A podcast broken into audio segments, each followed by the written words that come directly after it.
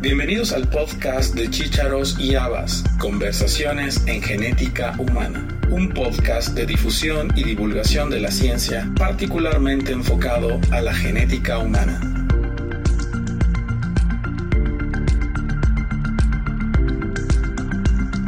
Hoy hablaremos con el doctor Juan Carlos Centeno Ruiz.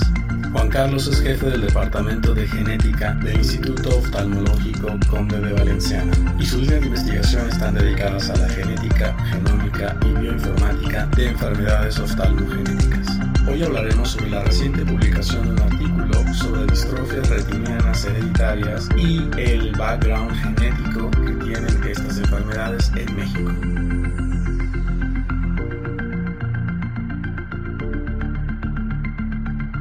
Juan Carlos, buenos días. Buenos días, Elías. Muchas gracias por la invitación. Un gusto saludarte y estar aquí en este programa. Gracias a ti por aceptar la invitación. Hace tiempo que queríamos platicar contigo y sobre todo discutir algunas cosas relacionadas con un artículo que recientemente publicaron sobre distrofias retinianas en el Instituto Conde de Valenciana. ¿Qué son las distrofias retinianas?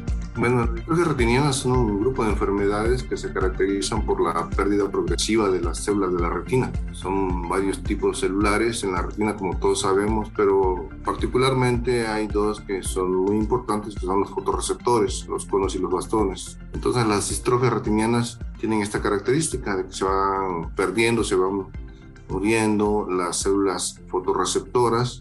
Son enfermedades monogénicas, son enfermedades muy frecuentes, uno en 2500, uno en 3000, y creo que son las enfermedades con más heterogeneidad genética en el humano, puesto que se conocen cerca de 300 genes distintos que están asociados a distrofias retinianas. ¿Hablaste de una frecuencia de uno en 4000, más o menos? Uno en 2500 o uno en 3000. 2500.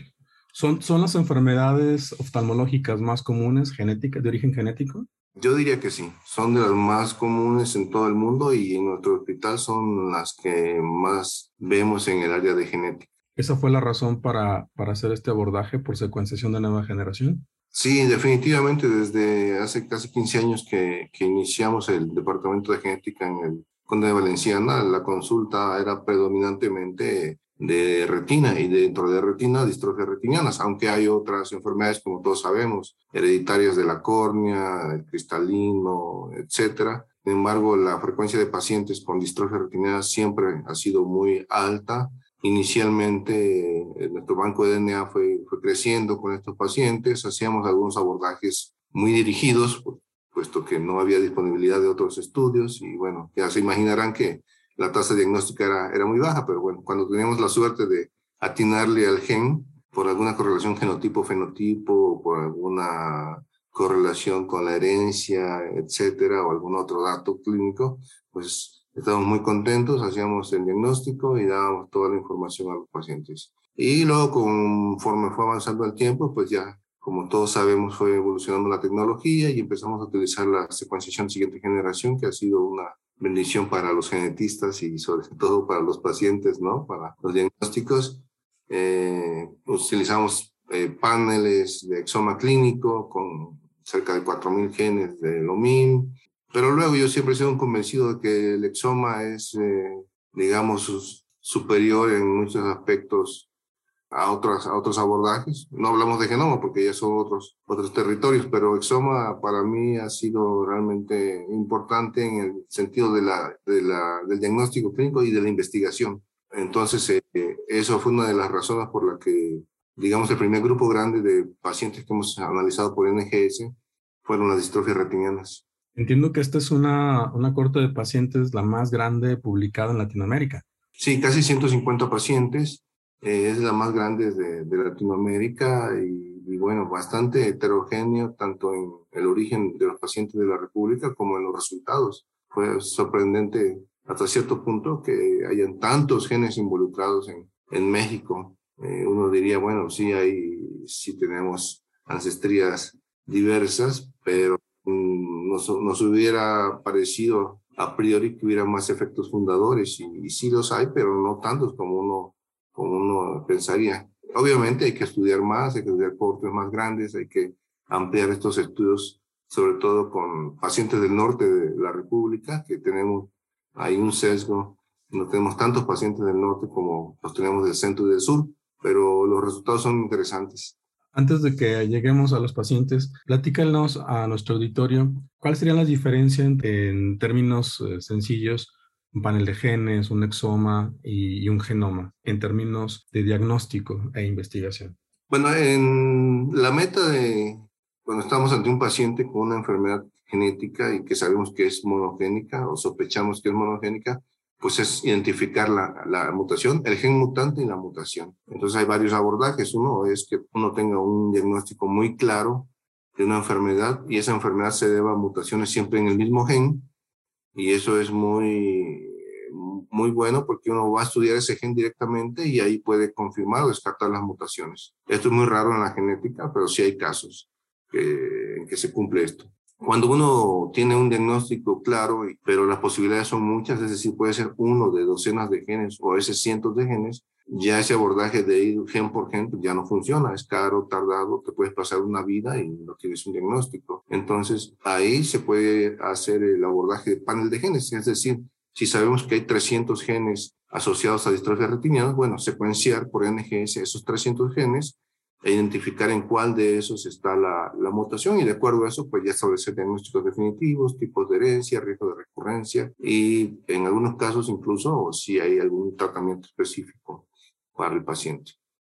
Y Exoma eh, ya involucra el análisis de los 23.000 genes aproximadamente que tenemos los humanos.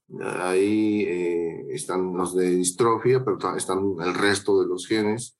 Y eh, sobre todo en pacientes o en cuadros que no son tan típicos, puede ser de ayuda. Cuando hay pacientes que tienen enfermedades que no tenemos un diagnóstico ni podemos clasificarla fácilmente y uno piensa que puede ser algo distinto a esos 300 genes o a otros grupos de genes de enfermedades, el exoma es, es, es muy útil porque te analiza, repito, todos los genes, además de que te deja ver otros genes, te permite establecer frecuencias alelas de tu población, no solo en los genes que estás analizando, sino en todos los genes del genoma. Y el, genoma completo, que su nombre lo dice, son, es secuenciar los 3 mil millones de pares de bases que tiene el genoma humano, que es un mundo de información, solamente como comparación, el exoma, que ya es una herramienta poderosa, es el 1% de lo que es el genoma. Entonces, al analizar el genoma, tenemos la posibilidad de identificar variaciones o mutaciones en regiones codificantes, en regiones no codificantes, en regiones intergénicas, en DNA mitocondrial, en, regiones difíciles de secuenciar como repetidos, en triplete de, repetidos o repetidos de tripletes, eh, todo. Sin embargo, el problema viene con el análisis de los datos, que es una cantidad de datos impresionante y que la cantidad de, de variantes que no tienen que ver con la enfermedad pues es inmensa.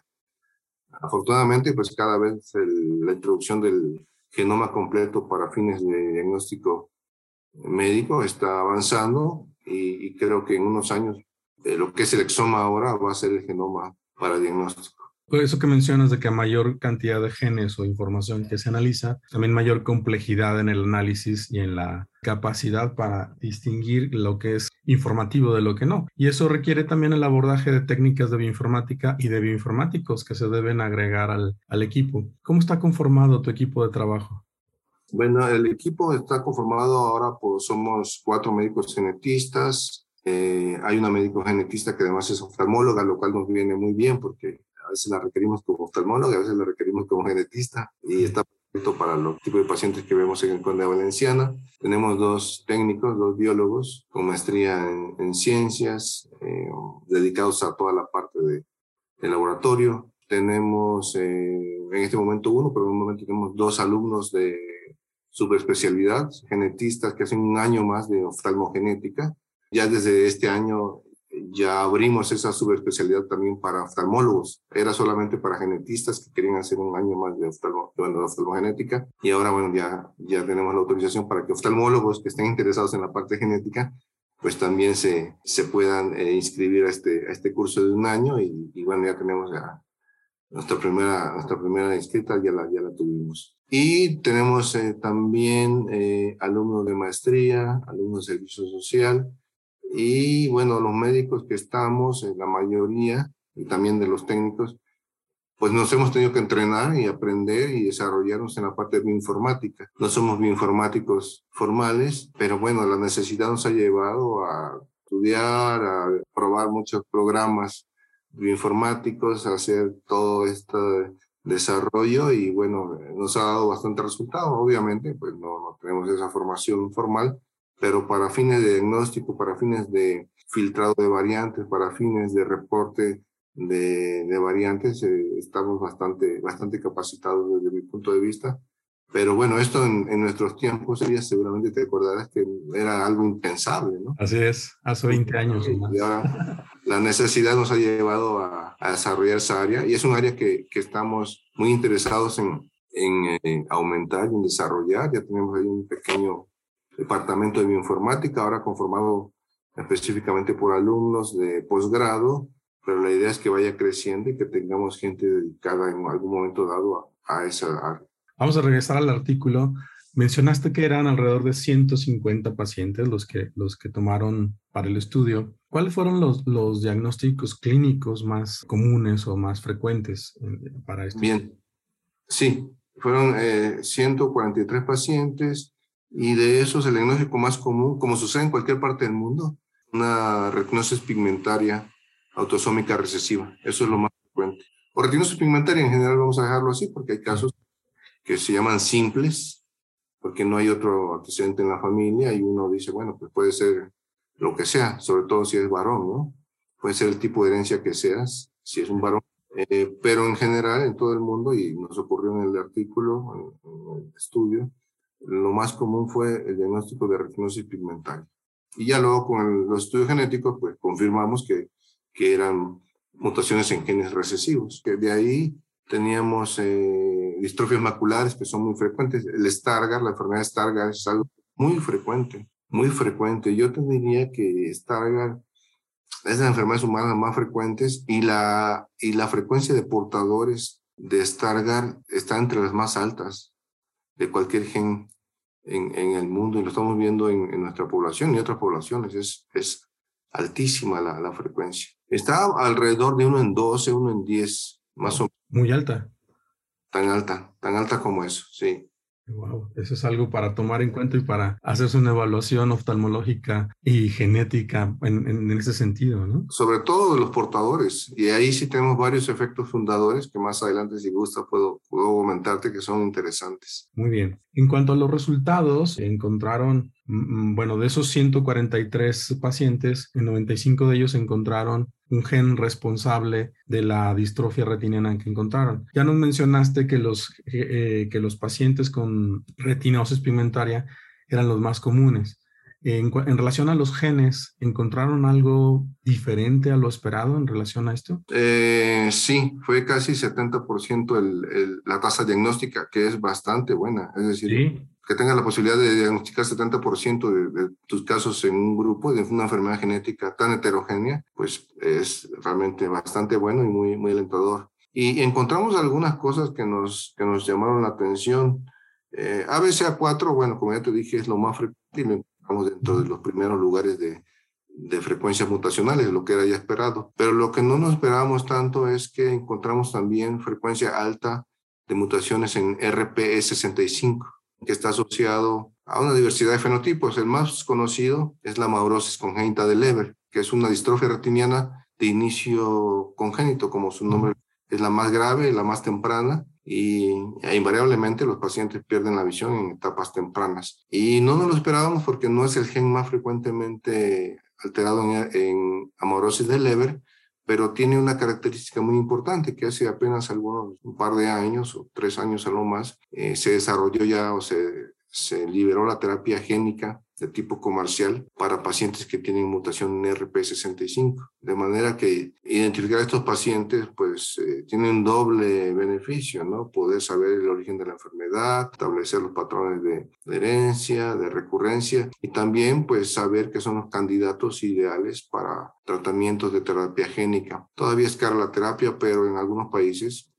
cada vez más esos gastos se está eh, tomando el, gobierno o las aseguradoras o algunas instituciones. O sea, lo importante es que tenemos ya el recurso terapéutico Y si tenemos además identificados a los pacientes ideales desde el punto de vista molecular, pues ahí tenemos ya una gran oportunidad para empezar a que esa medicina personalizada se haga realmente ya no una promesa, sino una realidad.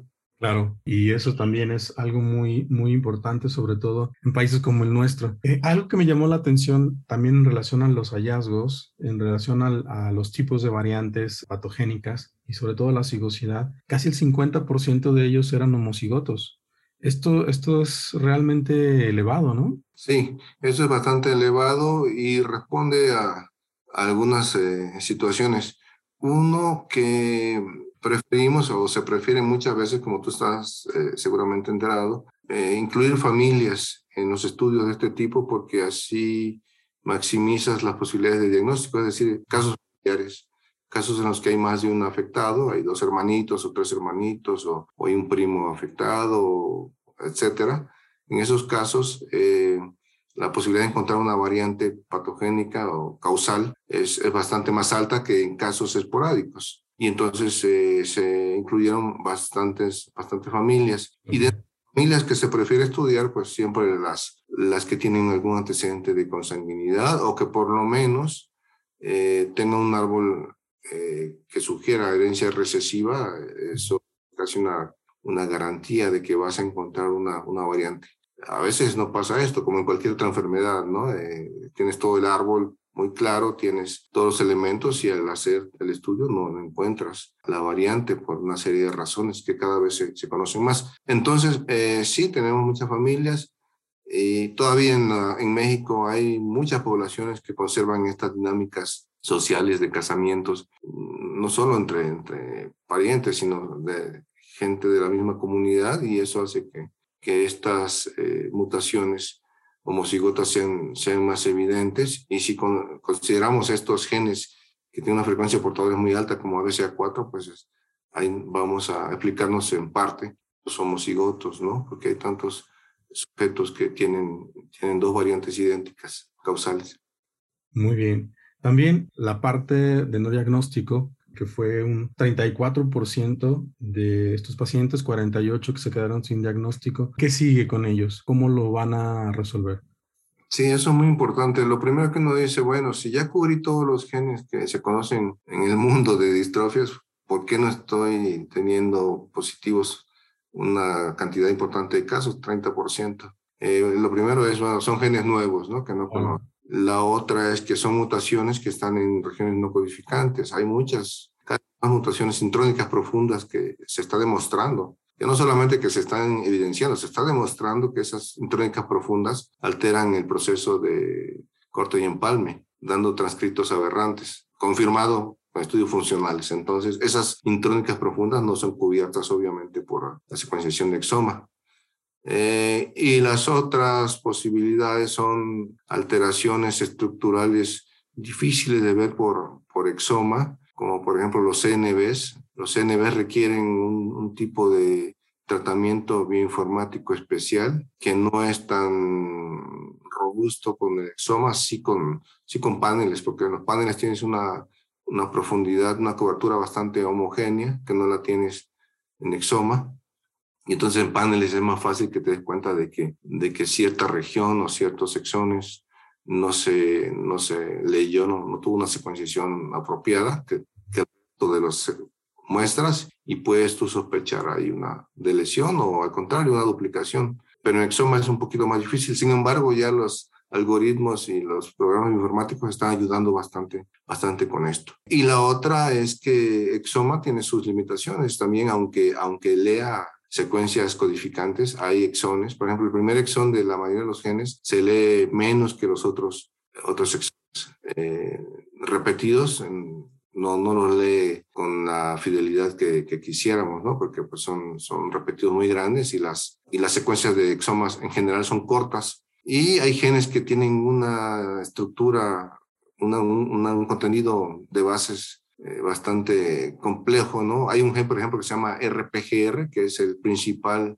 gen de retinosis pigmentaria ligada al X, que tiene una parte que se llama el exón 15, vamos a decirle, el exón 15, y ese se lee muy mal, ¿eh? Se lee muy mal, pero resulta que, que RPGR, exón 15, es de, los, de las zonas donde más mutaciones que causan la enfermedad existen en distrofias retinianas. Entonces hemos tenido que recuperar pacientes que fueron negativos, que sugeriría un árbol probablemente ligado al X, o por lo menos son varones, y analizarlos de nueva cuenta para RPGR. Y la sorpresa, bueno, o algo que estamos viendo es que algunos de ellos están siendo positivos para, para mutaciones en RPGR, ¿no? Entonces, bueno, la tecnología va avanzando y vas viendo cosas que, que antes no podías ver o que no eran fáciles de ver. Y ahora, eh, por ejemplo, RPG son 15, si, una, si un kit o una compañía o un ensayo quiere analizar distrofias retinianas, tiene forzosamente que decirte, y además analizo muy bien el exón 15 de RPG para que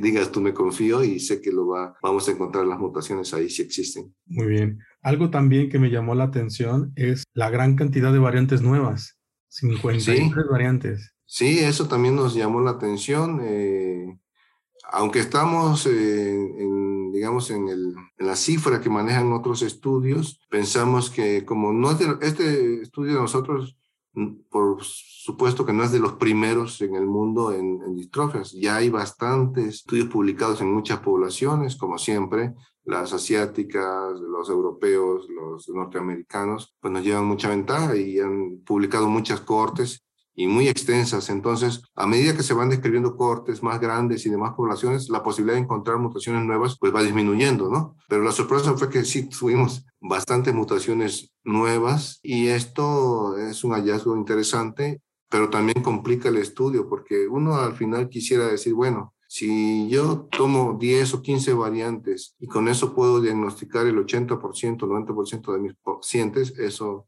me abarata mucho los estudios, pero por estos resultados, aunque sean preliminares, eh, no, no, no podía ser posible porque hay muchas variantes nuevas, hay muchas variantes distribuidas en muchos genes eh, y eso complica mucho el estudio. Lo que nos confirma es que es una enfermedad muy heterogénea, nos confirma que el espectro de mutaciones es muy amplio, que va a seguir ampliándose, que va a ser difícil que algún día digamos ya tenemos todas las variantes identificadas, a lo mejor sí, este, pero que hace, hace falta y es importante seguir estudiando más y más y más pacientes. Ahora, dentro de esa heterogeneidad grande, encontramos algunos efectos fundadores y eso sí ya nos facilita el estudio. Por ejemplo, pacientes con Stargardt que proceden de Michoacán, Hidalgo, Estado de México, toda esa, hay una de colindancia entre esas regiones, eh, ya nos vamos directamente al exón 38 del ABCA4 y 80% de las veces tenemos la variante ahí, directamente con Sanger, ya sin buscar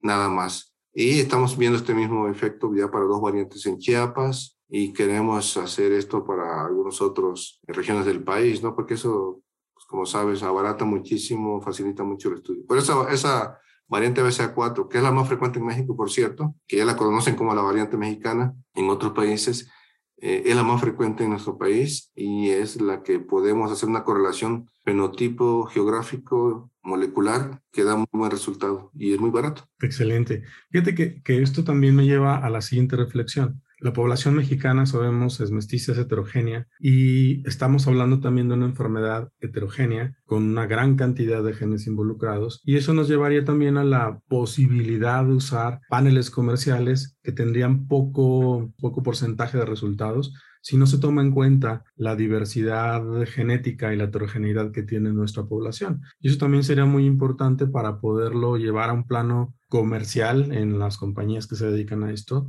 y en cuanto al conocimiento de, nuestra población. Y eso me parece también extremadamente valioso en términos de genética poblacional. Esto, este comentario que haces en relación a, los efectos fundador, que no nada más existen para enfermedades oftalmogenéticas, sino para muchas otras enfermedades. Para muchas otras, claro. Que vemos en diferentes regiones del país, marca también una relevancia en que cada país, cada región del mundo debe realizar sus propios estudios genéticos para conocer esta diversidad y tu trabajo lo, ilustra eh, terriblemente bien. Terminan ustedes el artículo hablando también, bueno, de que el, el, conocer desde el punto de vista genético a tu población te permite reconocer, clasificar mejor en el diagnóstico y sobre todo en el pronóstico. Ya nos mencionaste en cuanto a, em, amorosis congénita de Leber, eh, la posibilidad de diagnóstico. ¿Hay algunas de estas otras distrofias que tienen tratamiento? En, este momento ah, el tratamiento ya que es una realidad es para RP65, sin embargo,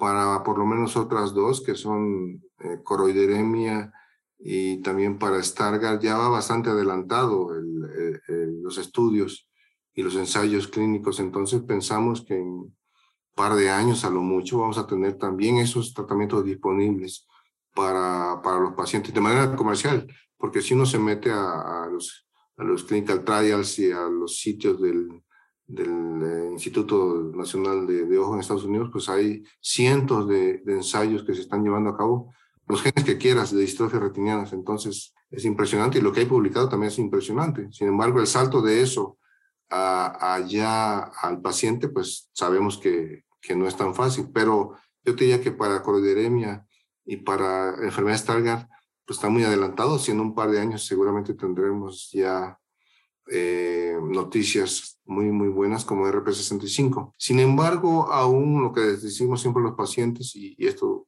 lo sabes tú muy bien y, y, los genetistas lo sabemos muy bien, es que aún cuando no haya la posibilidad de decir al paciente, ah, tienes un medicamento específico para tu enfermedad, el mero hecho de saber cuál es el gen mutante y, por lo tanto darle un nombre preciso y correcto a la enfermedad, ya te abre un panorama de manejo médico que no podría ser realidad si no tuvieras ese diagnóstico. Por ejemplo, nosotros ya sabemos que los pacientes que tienen mutación ABCA4, lo que no deben tomar es vitamina A. todos los demás eh, pacientes con distrofia retinianas reciben, incluso ellos. Pero sabemos que los pacientes que tienen mutado BCA4, la vitamina A no solo no les ayuda, sino que eh, es perjudicial porque el defecto molecular es la incapacidad de un transportador de, de, precisamente de metabolizar o de hacer el transporte de, derivados de la vitamina A. Si le damos vitamina A a ese paciente, empeora, empeora el metabolismo eh, retiniano de por sí alterado y empeora su, su cuadro clínico. Entonces, un, digamos, una acción inmediata identificando mutaciones ABCA4, usted no puede tomar, no puede seguir tomando su vitamina y hay otros, ¿no? Por ejemplo, sabemos que hay genes, mutaciones en genes que van a condicionar edema de retina.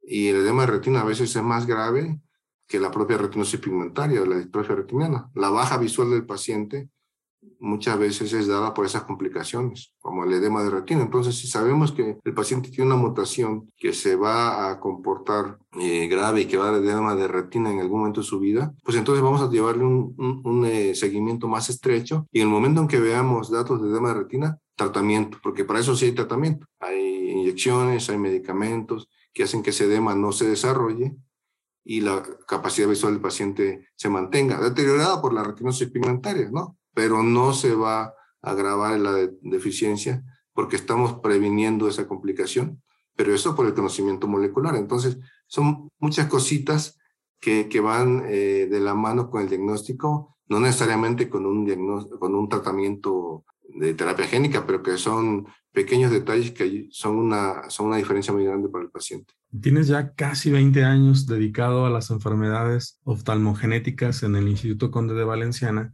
han hecho un excelente trabajo. Y bueno, ahora quiero traer a la conversación el reciente lanzamiento de la unidad de diagnóstico de enfermedades raras.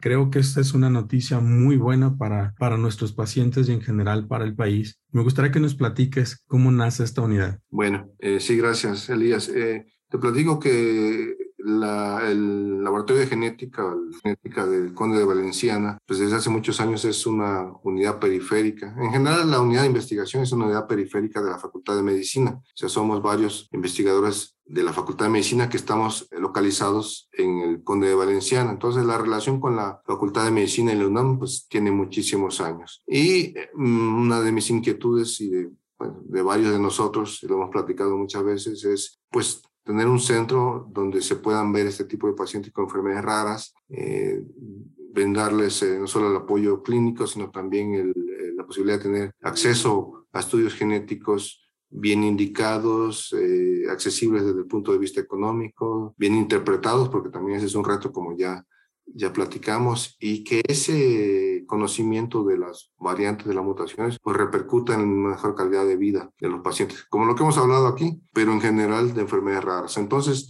este fue un proyecto que se le propuso a la Facultad de Medicina, crear esa unidad, eh, se propuso, se aprobó, lo estuvimos organizando, eh, hubo mucho apoyo tanto de la Facultad de Medicina, de la propia UNAM, de obviamente la Fundación Conde de Valenciana, y entonces se inauguró en, el cuarto piso de, de, la Fundación Conde de Valenciana esta unidad que cuenta en este momento con, con, tres médicos genetistas, cuenta con áreas para consultas presenciales y consultas virtuales, cuenta con esta pequeña área de, de bioinformática que tiene que ver con el análisis de los datos biológicos. Y el objetivo es ese, ¿no?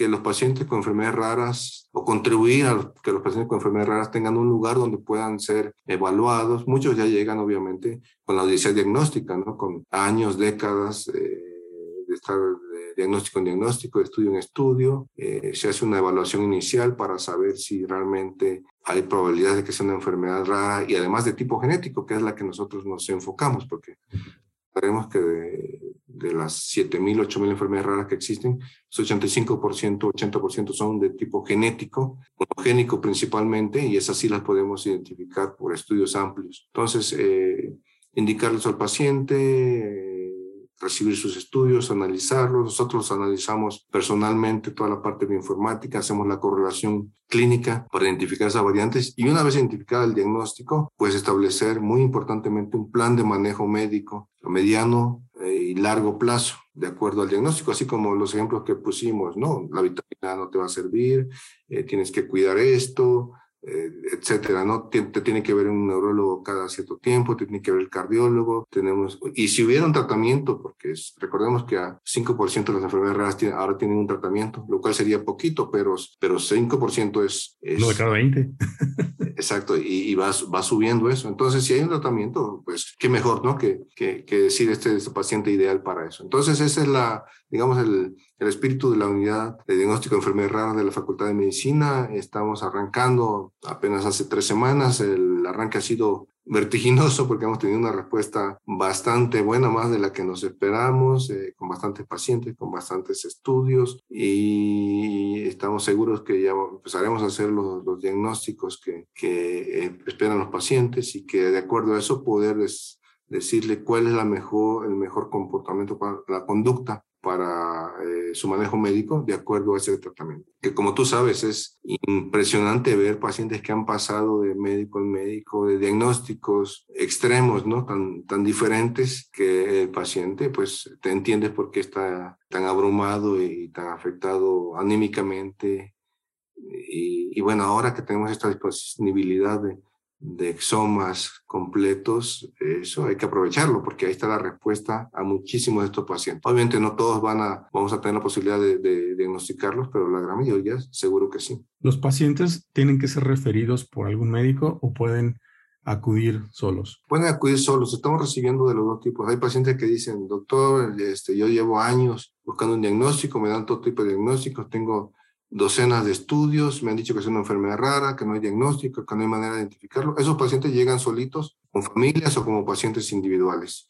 Y los revisamos, los analizamos sus estudios y confirmamos que sí se pueden beneficiar del estudio genético. Y también llegan pacientes referidos eh, por médicos de diferentes especialidades. Y también tenemos la, la, opción, o también nos ha pasado, de que son eh, médicos que dicen yo solamente quiero el estudio de mi paciente porque yo tengo una sospecha diagnóstica y si tu prueba genética me permite confirmarla, pues eh, adelante, ¿no? Y entonces, bueno, recibimos solamente la, la, muestra del paciente y el resultado se le envía al médico que ya tiene una sospecha bastante, bastante clara.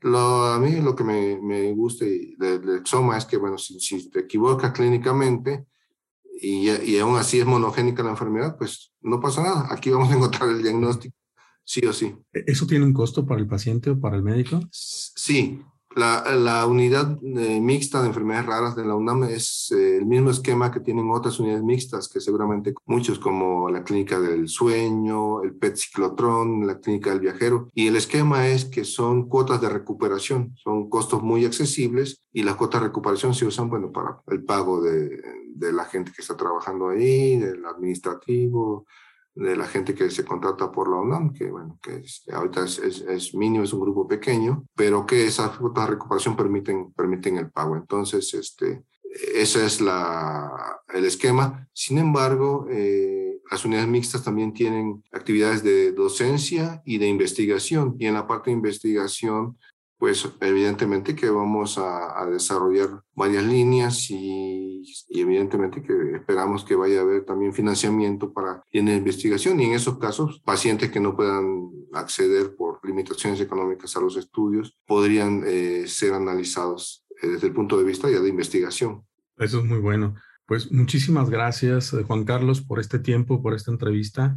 Te felicito por todo el trabajo que han realizado, no nada más en oftalmogenética, sino ahora con esta nueva aventura que es la unidad de diagnóstico de enfermedades raras, que estoy seguro va a tener resultados muy positivos para los pacientes en nuestro país. Estás haciendo realidad la medicina personalizada. Lo platicamos hace muchos años, hace más de 20, en, en algunos congresos y mira las vueltas que da la vida lo estás haciendo, lo estás logrando y te felicito por ello. Creo que eres uno de los investigadores en genética y sobre todo en oftalmogenética con mayor productividad y reconocimiento en el país y te agradecemos en nombre de los pacientes y de los colegas el trabajo que haces y que también lo haces también en colaboración con, con, diversos grupos, como lo hemos hecho en algún tiempo. Pues muchísimas gracias, Juan Carlos. No sé si quieres dar un mensaje final.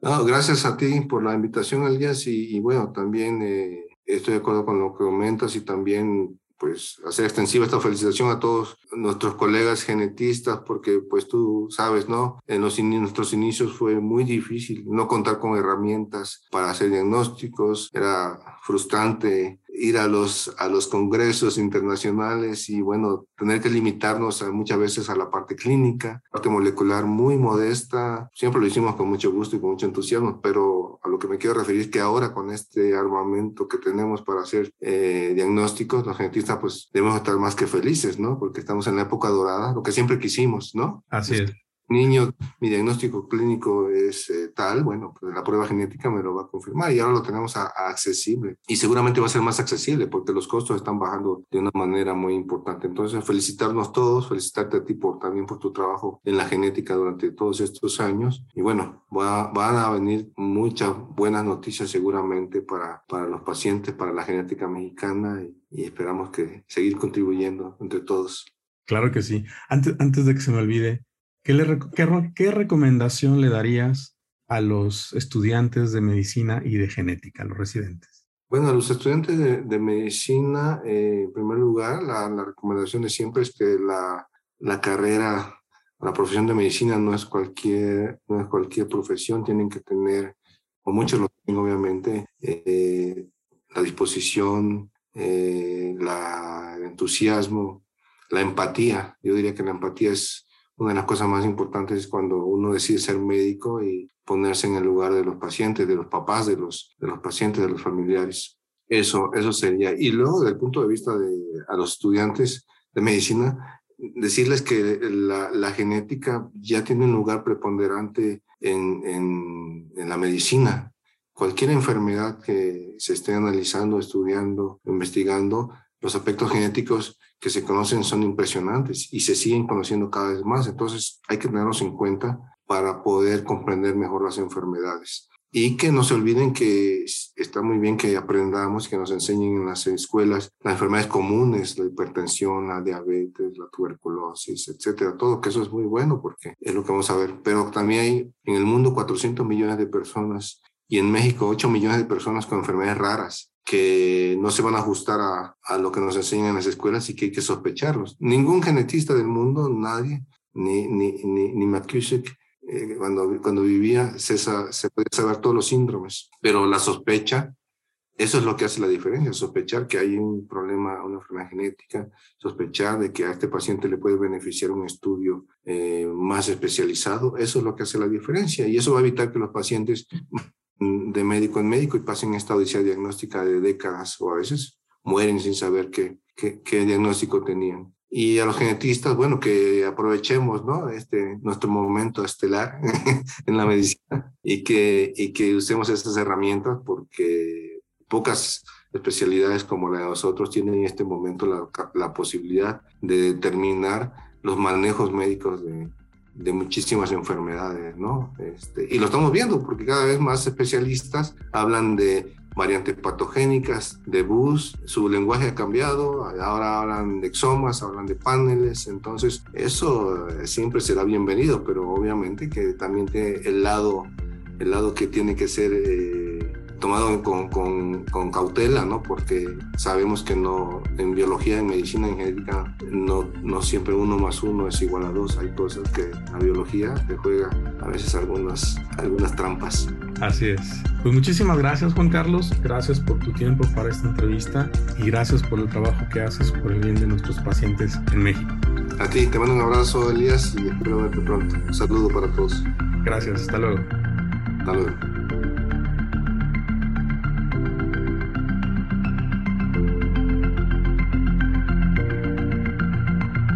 Gracias por haber escuchado este episodio del podcast de Chícharos y Habas, Conversaciones en Genética Humana.